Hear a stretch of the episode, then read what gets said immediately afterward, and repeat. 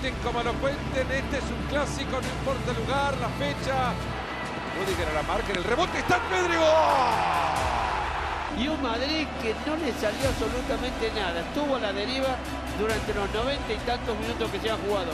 No, nosotros vamos a luchar hasta el final. Eso, tenemos desventaja, no, va a pelear por todo. También eh, tenemos tres competiciones, vamos a pelear todos los tres a lo máximo. Carlo Ancelotti en la rueda de prensa ya le hablaban sobre su futuro y ha dicho yo me quiero quedar, pero en el Real Madrid se quedan los que ganan títulos. El Barcelona le ha sacado 12 puntos en las 16 fechas que se han jugado desde entonces. Se viene el centro y está en su gol.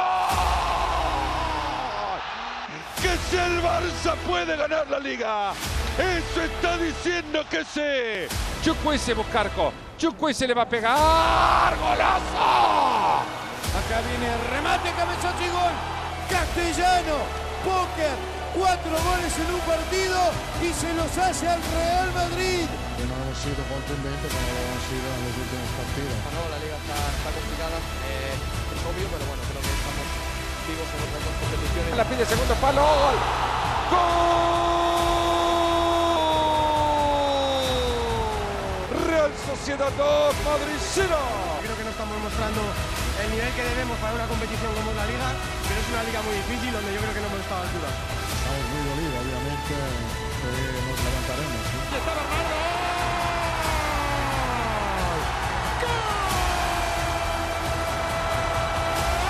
Del Manchester City, señoras y señores. Como tenemos que, que hacer uh, un drama. Eh.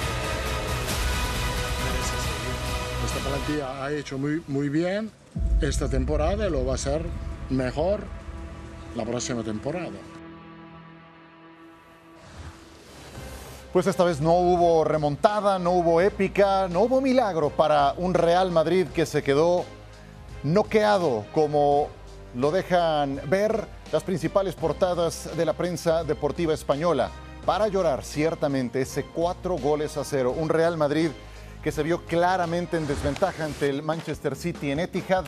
Así lo demostraban estadísticas tan claras como en los primeros 20 minutos apenas habían hecho unos cuantos toques de balón en territorio del Manchester City. Después ese dominio se reflejó en el marcador y terminó siendo cruel. Para un Real Madrid cuyo mejor futbolista fue su guardameta, Thibaut Courtois, que evitó que esto tomara dimensiones incluso peores. Mauricio May, ¿cómo estás? Muy bien, Ciro. Alexis, buenas tardes y fuerte abrazo para todos. Un privilegio estar con ustedes. Igualmente, muchísimas gracias. Ya ven ustedes a Alexis Martín Tamayo, Mr. Chip, y en un momento más lo vamos a escuchar.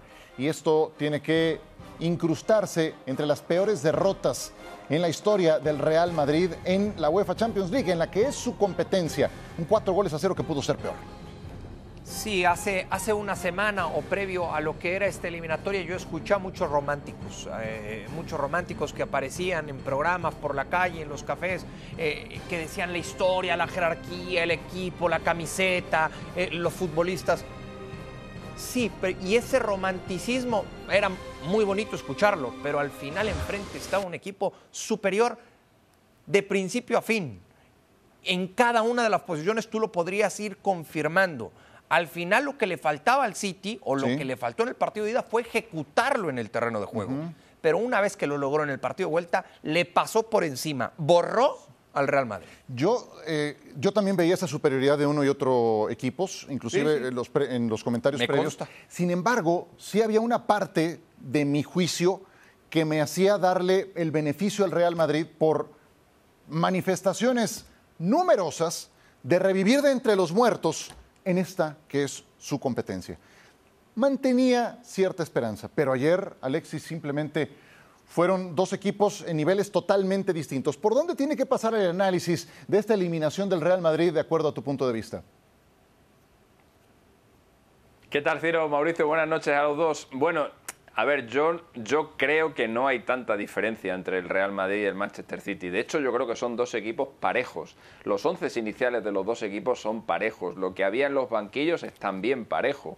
Eh, lo que pasa que ayer el planteamiento del Real Madrid, un planteamiento, en mi opinión, eh, deficiente por parte de Ancelotti, hace ver al Manchester City como un equipo muy superior. Eh, hace ver al Manchester City como un equipo infinitamente superior al Real Madrid, porque el Real Madrid ayer desde el minuto uno estuvo metido atrás esperando alguna contra que nunca llegó. El plan que Ancelotti le funcionó en el Santiago Bernabéu, porque en los primeros 30 minutos repitió exactamente lo mismo que ayer y encontró esa cabalgada de Vinicius por la, por la banda izquierda que terminó en el 1-0 y luego el City con ese resultado en contra en el segundo tiempo estuvo mucho más temeroso y el Real Madrid incluso fue dominador del partido, eh, ayer no le salió. Ayer eh, realmente el Real Madrid no tuvo ningún peligro, ningún, eh, ningún ataque por la banda de Vinicius.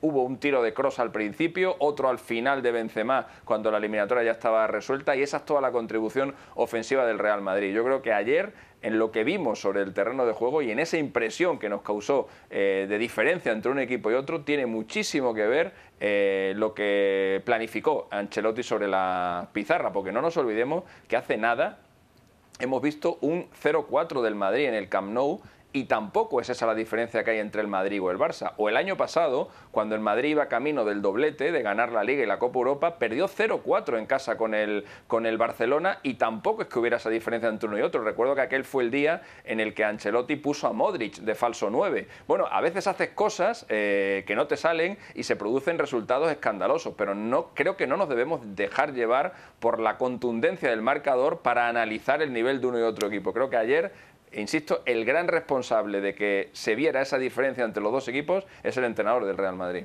¿Coincides en que fue el planteamiento y que son dos equipos más que otra cosa parejos? No, no coincido tanto en lo del planteamiento porque hace, hace un año, cuando era campeón de prácticamente todo, decíamos qué bien juega Carlo Ancelotti y el Real Madrid a la contra. Y me parece que lo, de Carlo Ancelotti y este Real Madrid no es que haya cambiado eh, eh, tanto de cuando ganó todo a la fecha sino que ayer lo exhibieron de forma tan fea que pareciera que, hizo alguna modificación o que cambió algo.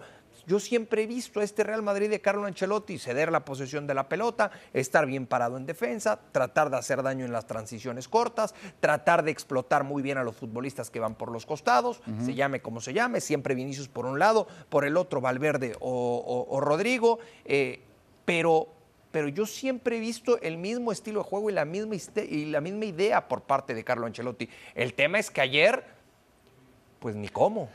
Es que... Ni cómo. Eh, sí, el, City tiende a agobiar a sus rivales, arrebatarles la posesión de la pelota, a ser muy agresivo en la recuperación de la misma. Y ayer el Madrid no tuvo defensa contra eso. Eh, sí encuentro una clara eh, disminución en, el nivel de alguien como Karim Benzema, por ejemplo, que fue fundamental, que fue toral el año pasado en esa obtención del título de Europa. Pero concretamente, ¿en qué parte del planteamiento, eh, Alexis, pones el acento de lo que falló el entrenador Carlo Ancelotti? Bueno, yo creo que comete dos errores. El primero es eh, poner, como digo, al equipo atrás. Eh, cuando dice Mauricio que, que, es el planteamiento que ha visto siempre al, Real Madrid, por ejemplo, el, partido de ida en el segundo tiempo, el Real Madrid para nada jugó así contra en el, En el, segundo tiempo. Al contrario, llevó la iniciativa. En el Tuvo, claro, claro, en el segundo tiempo. En el segundo, pero, estamos hablando del planteamiento de origen, porque ayer lo pierde, lo pierde en, el primer tiempo el Madrid. Pero el planteamiento de origen de Ancelotti del Bernabéu fue igual que el, de, que el de ayer, pero le salió bien. Pero ese no es el planteamiento que, por ejemplo, Ancelotti ha tenido contra el Chelsea, o no es el planteamiento que ha tenido contra el Liverpool, o no es el planteamiento que tuvo en la Copa del Rey contra el Fútbol Club Barcelona.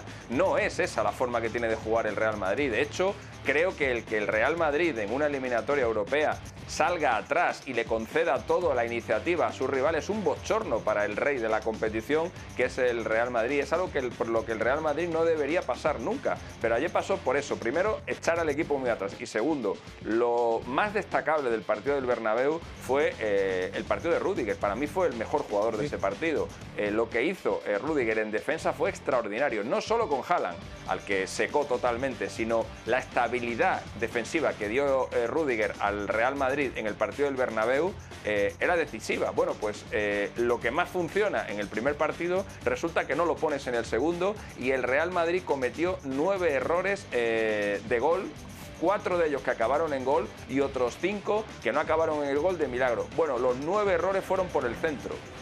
los nueve errores fueron por el centro porque el partido de ayer de Militao fue un desastre. Entonces yo creo que Ancelotti comete dos errores gravísimos y luego también evidentemente no vamos solamente a echarle la culpa a Ancelotti. El partido de Valverde es deficiente, el partido de Benzema es terrible, el partido y la temporada de Benzema es terrible, Vinicius ayer no tocó el balón, Rodrigo estuvo muy mal también, Carvajal apenas intervino en el encuentro, o sea, eh, hay muchas cosas también que, achacarle a los, a los jugadores, pero yo creo que todo empieza por ese miedo con el que el Madrid salta al, al Etihad. Miedo que por cierto no tuvo el año pasado el año pasado el Real Madrid encajó dos goles en los primeros 10 minutos, el de De Bruyne fue prácticamente nada más empezar el encuentro y el Real Madrid se puso a jugar al fútbol y aquel partido acabó 4-3 como podía haber acabado 3-5 o 7-2, o sea, porque realmente fue, fue una oda al fútbol, hubo un, un montón de ataques, ayer el único que atacó fue el City. Lo que yo sí no entendí es ¿Por qué? Y seguramente Ancelotti se dejó llevar por la jerarquía y los minutos jugados, pero ¿por qué no repetir con Rudiger y dejar en la banca Militao? Cuando a mí, en lo personal, me parece todavía mejor jugador Rudiger que Militao, independientemente de lo que haya sucedido en el capítulo de ida. Y quedó confirmado y comprobado lo de Camavinga. Claro, claro. Ah, que tuvo un muy buen partido de ida. sí, tuvo un muy buen partido de ida. Pero yo siempre hablo de que el técnico le tiene que sacar el mayor provecho al futbolista donde mejor puede desempeñarse. Y Camavinga no es un lateral por izquierda. Si tienes que improvisar porque tus laterales por izquierda están lesionados, lo llego a entender, pero tenías a Lava. Claro, y, ahí ya cuando hacemos el recuento sí hay dos o tres detalles en ese sentido que, van a la cuenta del entrenador. Y también que el City, ahora hablaremos de ellos, están como avión, está como avión. Si Holland tuvo media oportunidad en el Bernabéu, en el primer tiempo había tenido cuatro claras de gol y eso que no anota Erling Holland en este partido. A ver, este tema estoy seguro que también va a generar contrapunto. ¿Está en riesgo la continuidad de Ancelotti?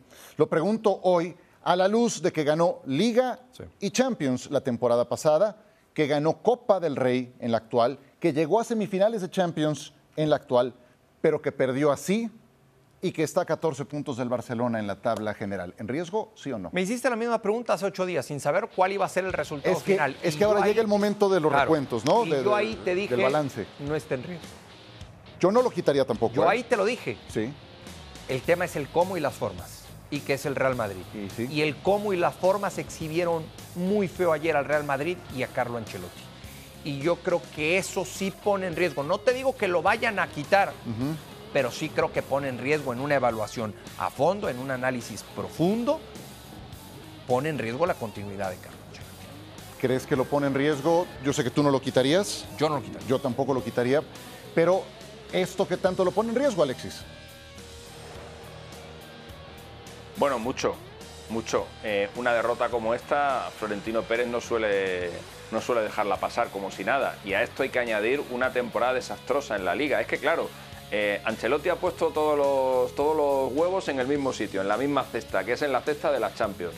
Eh, claro, si te sale mal, si esa cesta se te vuelca y se te caen los huevos, todo lo que has hecho para conseguir ese torneo, al final hace que también lo que has dejado atrás, al final acabe contando también, porque eh, hemos visto muchas veces al Real Madrid ganar la Copa Europa, a lo mejor acabar lejísimos del primer clasificado en la liga y decir, bueno, da igual, se ha ganado la Copa de Europa cuando no ganas la Copa Europa y tiras la liga en enero, metes todo eso en el, en el mismo cesto y evidentemente esto son cosas que al presidente del Real Madrid eh, no le gustan. Así que Ancelotti está en un riesgo, pero, pero más que claro, vamos, de hecho yo creo que Ancelotti no va a seguir en el Real Madrid. Oh, caray. ¿Tú crees? Es que no está fácil encontrar uno mejor, ¿eh? Conociendo a Florentino Pérez y por lo que es el Madrid, yo creo que yo creo que está más cerca de, irse Carlo Ancelotti de irse. que lo vayan a que a que se quede. y qué dijo, ¿qué dijo Florentino ¿qué dijo Florentino el día de la final en la Cartuja que le queda un año. Y, ayer Carlo no se hable más del en tema su segunda respuesta en conferencia de prensa muy vivo Carlo Ancelotti recordó eso. entendiendo cómo es eh, Florentino Pérez recordó eso. Dijo bueno ya lo dijo el presidente y no tenemos por qué seguir hablando del tema pues ahora está grabado no tendría que tendría que pesar. yo ahí sí comparto lo que lo que dice Ciro. Hoy quién es mejor, porque está bien, te pones en los zapatos de Florentino, estás muy enojado, la calentura de lo que, de lo que viste ayer o de que viste ayer tan mal al equipo te lleva a tomar la decisión de cesar a Ancelotti. Muy bien. ¿Quién es hoy en el mundo que esté disponible mejor que Ancelotti? Sí, yo estoy de acuerdo. y tienes que poner, yo creo, en la balanza todo lo que ha pasado. A ver, no quiero irme sin hacerles esta pregunta. Eh, un minuto cada quien. ¿Es el fin de una era? ¿En qué tiene que consistir el siguiente paso que dé el Real Madrid? Porque se empeñó en, Mbappé y los dejó con un palmo de narices. Tuvo a su disposición, pues al menos pujar un poco más por Haaland y ya vemos en lo que se ha convertido el noruego. Y en una plantilla como la del Real Madrid, no puedes permitirte el lujo de tener a gente como Mariano, como Odriozola, como Hazard, que ocupan un lugar en el espacio, en el tope salarial, que cobran algunos muy bien, como el caso de Hazard, y que no gravitan, que no sirven para nada absolutamente. ¿Por dónde tiene que pasar? La famosa unidad B de la cual tanto hablaste Pues no la temporada pasada y en el arranque de esta, Ajá. porque me acuerdo que lo mencionaste en distintas ocasiones con ese término, unidad B. Eh, no hay tal, y en eso se tiene que concentrar la directiva del conjunto del Real Madrid. En, en reforzar el plantel Ajá. Que me parece que Florentino Pérez fue a la cómoda eh, de cara a esta campaña. Dijo, si Carlo Ancelotti con esto ganó absolutamente todo, yo tengo temas financieros por el tema de la construcción o de la remodelación del estadio, pues me quedo igual Vámonos y tendidos seguramente le va, le va a alcanzar para lo mismo, ¿no? Vamos a ganar otra vez todo. Pero en realidad tú te das cuenta hoy cuando comparas la plantilla del Real Madrid con la de otros equipos y es completamente distinto y una diferencia muy pero muy marcada. Para mí sería un error que el Madrid solamente se enfoque en una bomba, en un jugador mediático, en un súper refuerzo. Tiene que pensar mucho más en darle profundidad a armario al entrenador. En una bomba, están de moda las bombas, por lo que Sí, vengo escuchando últimamente.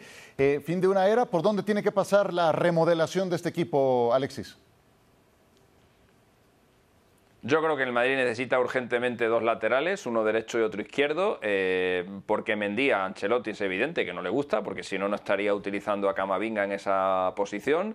Eh, el Madrid necesita claramente alguien que algún día le haga algo de sombra a Benzema, porque si no, hasta en estos momentos bajos eh, te obliga a poner al francés de titular eh, cuando sabes que no, está, que no está rindiendo, pero es que lo que viene detrás es Mariano, con lo cual al final tienes que acabar jugando con Benzema. Así que yo creo que fundamental dos jugadores de banda, dos, dos laterales y un delantero. Aparte de eso, el Real Madrid yo creo que necesita también buscar sustitutos para Modric y para Cross. Es que los años van pasando y es que evidentemente eh, son eh, jugadores excelsos, pero claro que cada año van cumpliendo y realmente un equipo como el Real Madrid no puede estar dependiendo, sobre todo un jugador como Modric que tiene 38 años. Modric a lo mejor en una temporada puede jugar 25 o 30 partidos, pero Modric no puede jugar una temporada como esta en la que el Madrid va a hacer 61 partidos. Eh, no, no- no está para, no está para eso. Eh, ayer, yo creo que, no sé si coincidís conmigo, yo jamás había visto un partido de Modric como el de ayer. Porque no solo que estuviera, no solo que interviniera poco en el juego, que eso también le pasó a Cross, es que tenía unas imprecisiones en los controles del balón, se le iban lejos, eh, unas cosas que yo a Modric no lo había visto nunca. No sé si tiene que ver con el cansancio, no sé si tiene que ver porque simplemente tuvo un mal día, pero evidentemente esos jugadores tienen que empezar a buscarles ya un, un recambio. Llevan jugando muchos años en el Real Madrid y no son eternos. Corresponde hacer autocrítica en el caso del Real Madrid, pero llegaron a semifinales de Champions, no perdamos de vista eso. Yo sé que fue aparatosa la caída, pero muchos equipos soñarían con llegar a una semifinal de Champions. Y en este momento están a 14 puntos del líder en la liga. Vamos a ver a cuánto terminan. Por ahora les toca enfrentarse al Valencia, un Valencia que se juega la vida, que no ha sellado su permanencia y de eso, de eso tendremos noticias el fin de semana. El que sí va a la siguiente ronda es el Manchester City. Hombre, ya se le había negado cuántas veces al Manchester City. Va contra el Inter.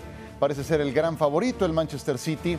Eh, habrá que ver, los partidos hay que jugarlos. El Inter es un equipo eh, muy pragmático, que defiende muy bien, que tiene jugadores en estupendo momento, como el caso de eh, su eje de ataque, Edin Dzeko, que está en un tercer o cuarto aire, pero el City está hecho un avión y puede ganar triplete histórico. Finales ingleses contra italianos, ahí aparece el balance numérico.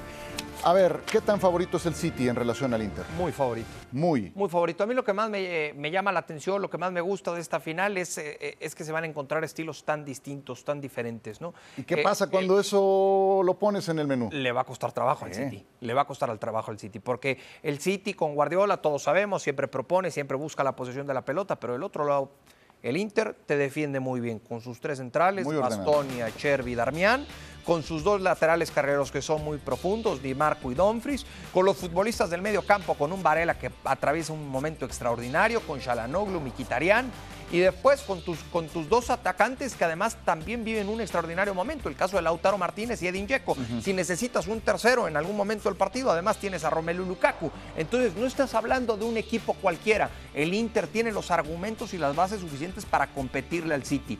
Creo que le va a hacer partido. Me cuesta trabajo pensar que el Inter le vaya a ganar al City. Para mí es favorito el City es favorito el City, pero me dijiste primero muy favorito. Y luego me diste todos los motivos para que me seduzca el Inter. Sí, pero al final. Ya no entendí. Al final es una máquina el, City. Es una máquina el City. Es una máquina. Muy favorito. Se le, va a complicar, sí. Se le va, yo creo que se le puede atascar el partido, pero, pero soy de los que piensa que lo va a ganar. Muy favorito, Alexis. ¿Tú qué opinas? Hombre, me, sorprende porque habéis, dicho, habéis dicho eh, o ha dicho Mauricio, que el, que el Manchester City es muy superior al Real Madrid y ahora de repente el Inter le va a hacer partido en la final. Es un poco contradictorio porque son. Pero es que tiene. yo creo que se han enfrentado el Madrid. ¿Cómo que tiene? Tiene argumentos el Inter, por supuesto que tiene argumentos para, para competirle. Claro, y el Madrid, claro, claro que los tiene, por supuesto. Si, si estoy de acuerdo contigo, estoy totalmente de acuerdo contigo, pero el Madrid también los tiene. No, Alex. que ese es el problema. No, no, no, no los tiene. el Madrid justo también tiene argumentos. justo tú acabas de decir de Modric, la edad de Modric. ¿De verdad lo comparas con la actualidad de Shalanoglu? No hay punto de comparación. Hoy es mucho mejor Shalanoglu. Bueno, pero pero, pero, te, pero te puedo comparar a Modric con Zeko, por ejemplo, que tienen la misma edad. Y, y, Zeko está jugando y rindiendo muy bien. ¿Y hoy quién es mejor? Te puedo, por eso, ¿quién es mejor hoy? hoy? Hoy Zeko es mejor, ¿no? ¿Qué quiere? Que, el que, Hoy sí, a, día 19 de mayo sí, a lo mejor el 15 de mayo no. Es que ah, es un Realmente yo creo que ayer, el, miércoles, se enfrentaron los dos mejores equipos de Europa, que son el City y el Real Madrid. Si entre los dos mejores, mejores equipos de Europa hay una diferencia tan grande como la que parece que existe, eh, el, partido de la final contra el Inter tiene que acabar 6-0 porque realmente si, hubo diferencia entre el City y el Madrid, la que hay entre el City y el Inter, sin embargo no va a acabar 6-0. Vamos, yo estoy absolutamente convencido de que el Inter, en eso estoy contigo, que el Inter le va a hacer partido. Si es que al City se le puede parar, si es que al City le ha parado mucha gente esta temporada, va a ganar la liga, evidentemente, porque en un torneo a 38 jornadas, pues eh, lo suele ganar casi siempre el más regular y el, y el mejor, pero al City le hemos visto esta temporada tener momentos débiles. Hace, hace dos meses perdió con el Tottenham y además perdió bastante bien no fue capaz de ganarle al Leipzig en el primer partido de, la, de, la, eliminatoria de octavos, en el que además eh, eh, Haaland apenas tocó el, tocó el balón. El partido contra el Bayern en el, día del 3-0, el Bayern para nada mereció un correctivo como ese. O sea, al City se le puede parar, lo que pasa es que hay que hacer cosas para pararle. Lo que no puedes hacer es echarte atrás y dejarles tocar el balón, porque con los jugadores que tienen, Bernardo Silva, Foden, eh, Haaland, o sea, es que realmente es un equipo, De Bruyne es un equipo que, que te puede hacer muchísimo daño si le das el balón. Por eso ya hablaba de lo del, de lo del planteamiento de Ancelotti, que no, no, no, le puede jugar así al, Manchester City. Además, yo creo que el resultado da la razón. Pero bueno, a lo largo de la historia de la Copa Europa hemos visto un montón de sorpresas. ¿eh? Y, ahora que Hace nada vimos al Chelsea ganarle a un Bayern. Sí. Sí, y, y, ahora que enlistas esos momentos de titubeo del Manchester City, nos damos cuenta que son contados y que están alejados en el tiempo. O sea, este equipo ha ido evolucionando, ha ido mejorando y creo que la versión actual del City es mejor que, que cualquier otra del City con Pep y tal vez es la mejor de la actual temporada. Es que yo sin exagerar, la versión actual del City la veo como la mejor versión de aquel Barcelona que revolucionó el fútbol moderno. O sea, desde aquel. No tan, no tan buena como aquel, ni mejor que aquel. o mm, Muy a la par. Muy a la par. Sí, sí, muy a la par. Ah, caray. Claro, este City no tiene un Messi en el momento que estaba Messi ah. con ese Barcelona, pero por, por, funcionamiento. Ah, no, te diría. pero, pero, pero por momento, por actualidad, por actualidad, lo que te hace Rodri, lo que te hace Gundogan en el medio campo, lo que te hace Stones eh, jugando en, el medio campo eh, y, además ser entre los centrales.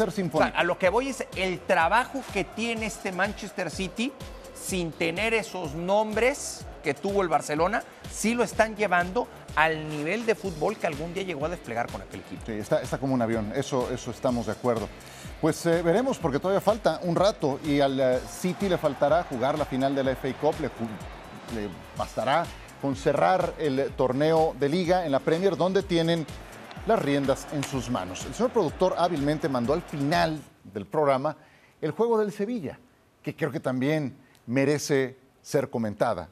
Sevilla que le ganó a la Juventus. Pero antes, le recordamos que el Manchester City tiene esta cita pendiente contra su vecino, el Manchester United, 3 de junio, la final de la Emirates FA Cup por la pantalla de ESPN Plus.